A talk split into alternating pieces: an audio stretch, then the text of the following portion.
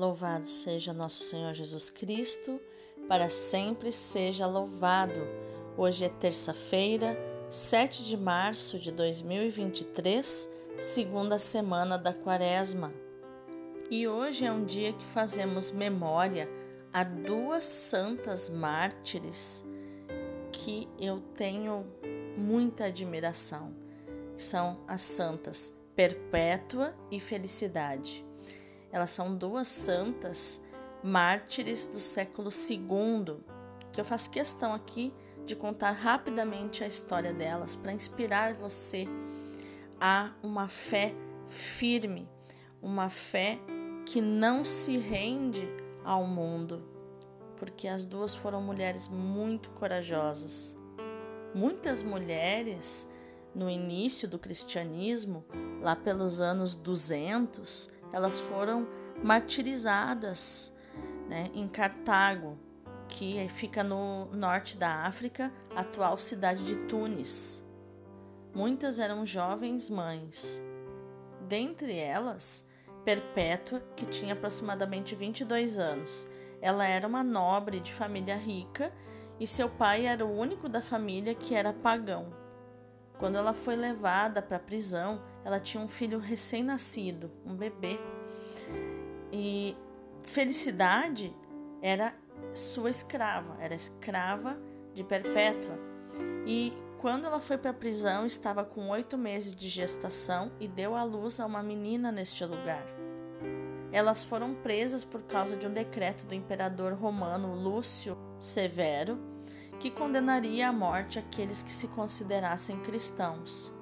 Em seus escritos, Perpétua narra, dizendo: Nos jogaram no cárcere e eu fiquei consternada porque nunca tinha estado em um lugar tão escuro. O calor era insuportável e éramos muitas pessoas em um subterrâneo muito estreito. Parecia que ia morrer de calor e de asfixia e sofria por não poder ter junto a mim o meu filho, que era de tão poucos meses e que necessitava muito de mim. O que eu mais pedia a Deus era a graça de ser capaz de sofrer e lutar por nossa santa religião. Foi na prisão também que as companheiras, pelo batismo, oficializaram a pertença delas a Deus. E isso está escrito, está registrado em textos cristãos muito antigos. Ainda na prisão, Perpétua escreve em um diário as atrocidades que viveu naquele lugar, ressaltando a sua coragem e amor a Cristo esse diário é considerado um dos textos cristãos mais antigos. Ele é conhecido hoje como A Paixão das Santas Perpétua e Felicidade.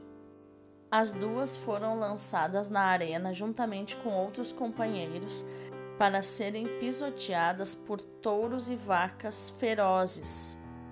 Perpétua foi a primeira a ser atingida. Felicidade a ergueu do chão, ficando lado a lado, dando força uma à outra e demonstrando coragem que é própria dos mártires.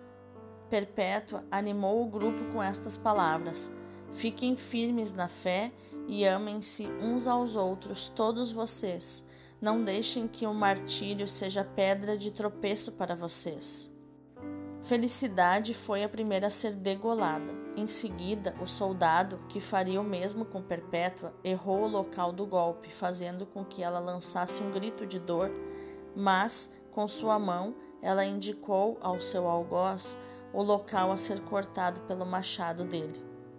Enfim, a coragem desses mártires toca muito o coração da gente. E eu quero começar a Lexio Divina de hoje com a oração às santas perpétua e felicidade, pedindo a intercessão delas para que nós também possamos nos apaixonar pela palavra de Deus, nos apaixonar por Cristo como elas foram apaixonadas por Cristo, pela palavra de Deus, pelo Divino Espírito Santo que o sustentou nessa hora de tanta dor, de tantas atrocidades, hora que eles estiveram frente a frente com a maldade humana. Deus Todo-Poderoso, que destes às mártires santas perpétua e felicidade, a graça de sofrer pelo Cristo, ajudai também a nossa fraqueza, para que possamos viver firmes em nossa fé, como elas não hesitaram em morrer por vosso amor. Que eu possa dizer também, no profundo da minha alma, sofrer e morrer com a convicção de que o céu está reservado para mim. Senhor, como as santas perpétua e felicidade, dai-me a graça de viver assim. Pedimos porque, se não for a, a tua graça, não conseguiremos. Assiste-nos nas nossas tribulações e dificuldades. Vinde em nosso auxílio, trazendo força na nossa fraqueza. Por nosso Senhor Jesus Cristo, vosso Filho, na unidade do Espírito Santo. Amém. Santas Perpétua e Felicidade, rogai por nós. A história destas duas mulheres também me fez lembrar que estamos na véspera do Dia Internacional da Mulher. Quem dera tivéssemos mulheres hoje em dia de tamanha fé como estas duas mulheres. Elas sim, realmente são mulheres empoderadas no Espírito Santo de Deus. A primeira leitura de hoje é Isaías 1, versículo 10 e do 16 ao 20. Ouvi a palavra do Senhor, magistrados de Sodoma, prestai ouvidos ao ensinamento do nosso Deus, povo de Gomorra. Lavai-vos, purificai-vos, tirai a maldade de vossas ações de minha frente, deixai de fazer o mal, aprendei a fazer o bem procurai o direito, corrigi o opressor, julgai a causa do órfão, defendei a viúva. Vinde, debatamos, diz o Senhor.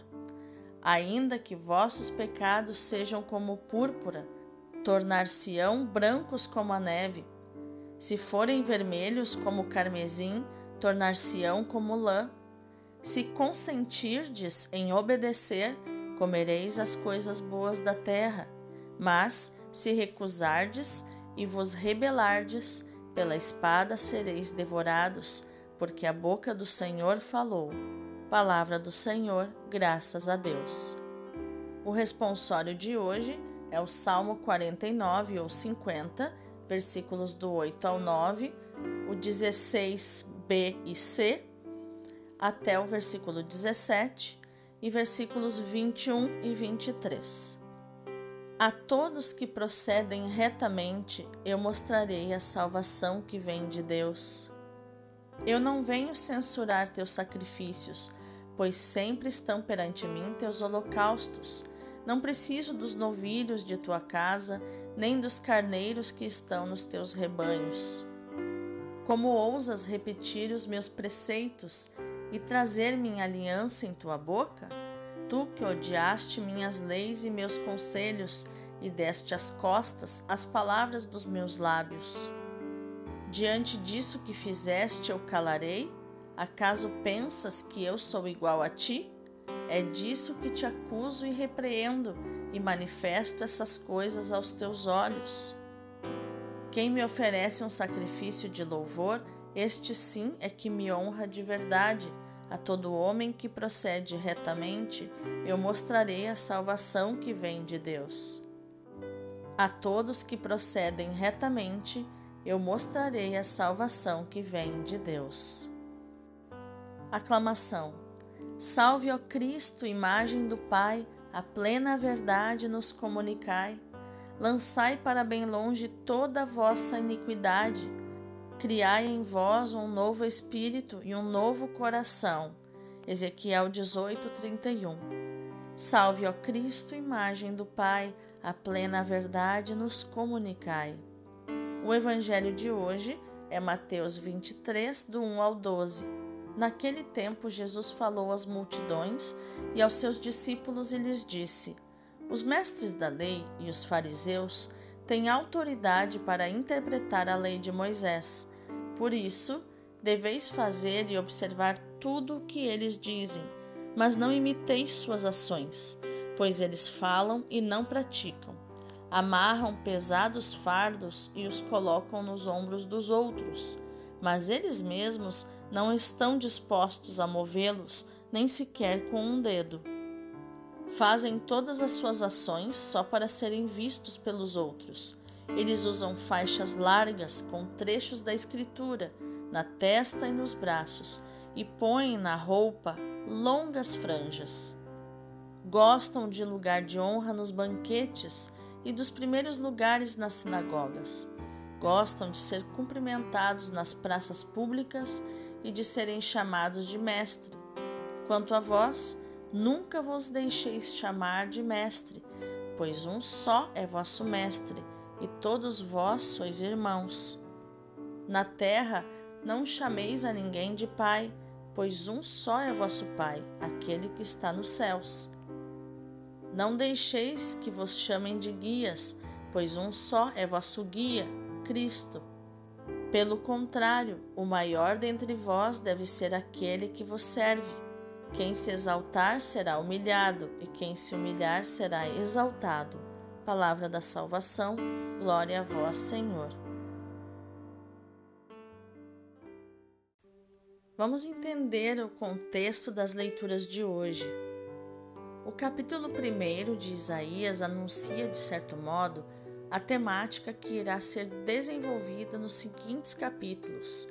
O amor fiel de Deus, a que o povo responde com a infidelidade, vai do 2 ao 9. Essa infidelidade atrai o castigo divino, mas não há culpa que a misericórdia de Deus não possa perdoar. Um pequeno resto será salvo e será raiz de vida nova. Esse pequeno resto de Israel são os chamados Anauins, os pobres de Javé. Hoje escutamos um ensinamento profético contra o ritualismo no quadro de uma demanda judicial. A referência a Sodoma e Gomorra estabelece a ligação ao oráculo sobre a infidelidade dos chefes de Judá e de Jerusalém e de todo o povo de Israel, que atrai um castigo semelhante ao das duas cidades tristemente célebres, como vemos em Gênesis 19, Deuteronômio 29, versículo 22 e Deuteronômio 32, 32. Sem fidelidade à lei divina, a oração é ineficaz e o culto é inútil e mesmo perverso. Mas, apesar da sua infidelidade, Israel continua a ser o destinatário da palavra de vida e dons de Deus são irrevogáveis. Deus não volta atrás nas suas decisões. Por isso, o profeta insiste na necessidade de mudança para acolher o perdão oferecido por Deus. Ainda é possível escolher entre a bênção e a maldição, entre a vida ou a morte. Já no Evangelho, Jesus, depois dos debates no templo, se dirige à multidão e aos discípulos para continuar sua crítica severa aos escribas e fariseus. Desmascara-lhes a incoerência, a ostentação e a vanglória, e lhes dirige os sete ai de vós, que desembocarão no sentido lamento sobre Jerusalém.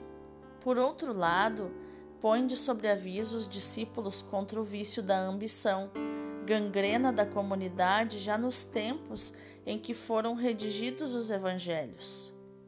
O formalismo, a busca de prestígio pessoal, profanam a religião e tornam ela idolátrica. Hoje não é diferente.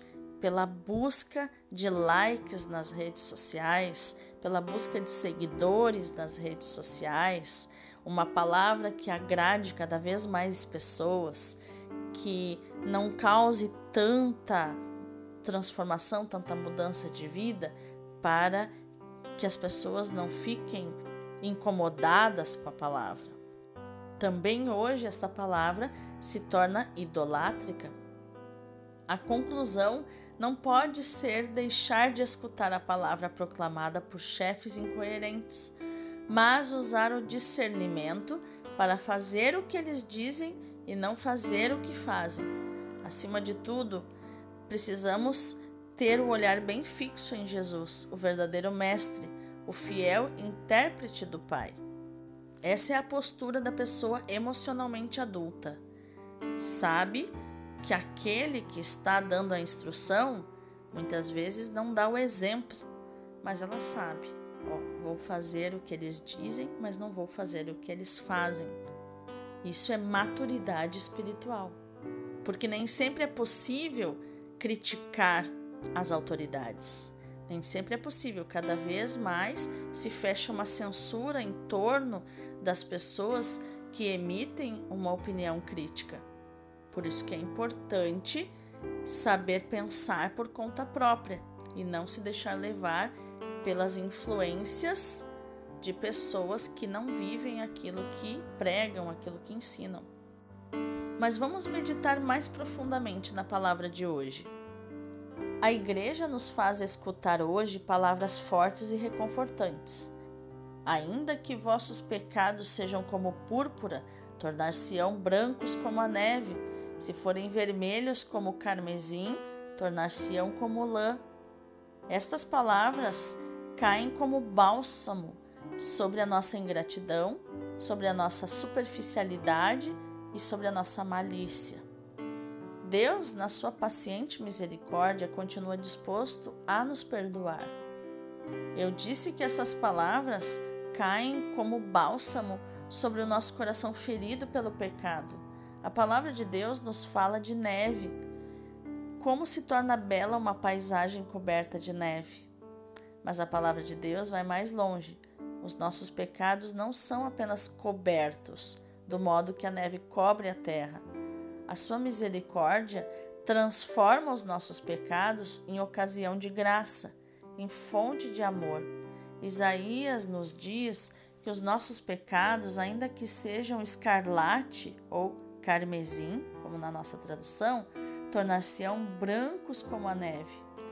É essa extraordinária maravilha que Deus quer operar em nós, apagando todas as nossas manchas, mesmo as mais horríveis, com um detergente muito especial, o sangue de Cristo, como nos diz o Apocalipse. Lavaram e alvejaram as suas vestes no sangue do Cordeiro. Apocalipse 7,14 O sangue de Cristo derramado por nosso amor é a nossa única garantia de purificação e de salvação. Não é a simples observância exterior dos preceitos com que por vezes nos gloriamos em vez de darmos glória ao Senhor. A nossa vida, o nosso culto, como nos recomenda Isaías, hão de ser expressão de que conhecemos o amor de Deus e queremos corresponder de modo generoso e total à sua fidelidade para conosco. Os sacrifícios e as ofertas nada valem se o ouvido e o coração, seduzidos pelo pecado, estiverem endurecidos e não reconhecerem o amor misericordioso e fiel de Deus para conosco? Só a palavra de Deus, escutada pelos nossos ouvidos, né, que entra pelo ouvido e desce ao coração, guardada com amor e praticada com simplicidade, nos torna sensíveis ao amor de Deus e nos, e nos leva a lhe corresponder com sinceridade de coração. Lembre-se, a maior distância que existe neste mundo é a que vai da mente ao coração. Como é difícil deixar de estar só na mente e descer para o coração. Só que a cura e a experiência com a palavra de Deus só acontece quando nós a experienciamos com o coração, no sentir. Hoje eu falava com a minha filha sobre isso, né? No Evangelho de João, Jesus diz: Quem me vê, vê o Pai. Jesus se tornou homem e veio à terra nos salvar causa do Pai. Mas muitas vezes nós nos contentamos com uma fé apenas racional, apenas de saber sobre Jesus de saber a Bíblia. Mas Jesus quis muito nos salvar para que viesse logo para nós o grande presente, a promessa do Pai, que é o Espírito Santo. Então, se o Espírito Santo fosse entrevistado pelos apóstolos, ao invés de dizer, como Jesus, quem me vê, vê o Pai, o Espírito Santo diria, quem me sente, sente o Pai. Quem sente o meu amor, sente o amor do Pai. Nós, seres humanos, somos compostos. Deus nos fez mente e coração, saber e sentir. E não somos completos quando só sabemos, também não somos completos quando só sentimos. É preciso que as duas as nossas duas características andem juntas assim como dois remos de um barco. Se eu remo só com sentir, eu ando em círculos, mas se eu remo só com saber, eu também ando em círculos. Agora, quando eu remo com o saber e o sentir as coisas de Deus, o meu barco vai longe, à frente, rumo ao reino de Deus. Vamos orar? Senhor Jesus, Cordeiro imolado, eis-nos aqui, manchados pelas nossas culpas. Derrama sobre nós o alvejante que é o teu sangue imaculado, para que nos purifique, para que clareie a nossa alma, o nosso espírito, renove e nos torne capazes de correspondermos ao teu amor fiel e misericordioso. O Senhor que ama a santidade e quer realizar essa santidade em nós. Lava-nos no teu sangue precioso e transforma-nos interiormente. Transforma o meu coração, Senhor, profundamente. Faz-nos mais brancos do que a neve. Então, tendo experimentado teu amor, havemos de corresponder a este amor com uma vida de entrega, de oblação, de oferta generosa e total, no louvor, na ação de graças, na adoração, no testemunho, para que todos possam escutar as maravilhas da tua misericórdia e se dispor a acolhê-las, a acolher essas maravilhas, para também serem transformados profundamente no seu coração nas suas disposições. Amém. Agora eu te convido a contemplar comigo as leituras de hoje através dos olhos e do coração do Padre Leão Deon, do Sagrado Coração de Jesus.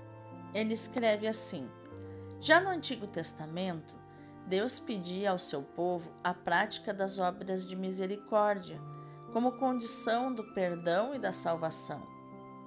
Corrigi-vos, dizia em Isaías, purificai os vossos pensamentos e os vossos corações, deixai de me ofender, mas também aprendei a fazer o bem, sede justos, socorrei os oprimidos, fazei justiça às viúvas e aos órfãos, e então podeis vir interpelar-me e reclamar de mim o vosso perdão, e então mesmo que as vossas almas fossem amarelas como o açafrão, tornar-se-iam brancas como a neve, e se fossem vermelhas como a púrpura, tornar-se-iam brancas como a lã do cordeiro. Isaías 1:17. Em que ponto me encontro nesta virtude fecunda e redentora? Quais são os meus sentimentos a respeito daqueles que me ofendem ou me ferem? daqueles que me criticam ou me fazem sofrer? Que piedade tenho no coração por aqueles que penam e que sofrem? Quero fazer para mim uma lei da clemência e da misericórdia. A beneficência é o sinal da aliança com Deus. Elemosina viri quasi, sim aculum, cum ipsu que significa ajuda os pequenos e os pobres, diz o sábio, e a tua esmola rezará por ti diante de Deus e afastará de ti todos os perigos. Foi com um coração enternecido de misericórdia que o Salvador nos visitou. per viscera misericordiae incumbus visitavit nos oriens ex alto. Isso está em Lucas 1,77, que significa: Sejamos bons para com os outros, como Ele foi bom para conosco. Resoluções: Senhor, quero ser bom e benevolente, e perdoar a todos para que também vós me perdoeis. Em que ponto me encontro neste caminho?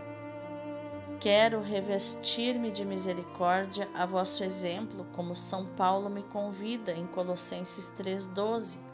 Misericórdia divina, encarnada no Sagrado Coração de Jesus, cobri o mundo, expandi-vos sobre nós e fazei reinar a misericórdia no meu coração. Que linda essa reflexão do Padre Leão sobre a misericórdia de Deus. E que no dia de hoje a nossa ação seja meditar, proclamar e viver esta palavra de Isaías 1,18, onde o profeta diz: Os vossos pecados tornar-se-ão brancos como a neve. Que você seja purificado pela palavra de Deus no dia de hoje. Deus abençoe o teu dia.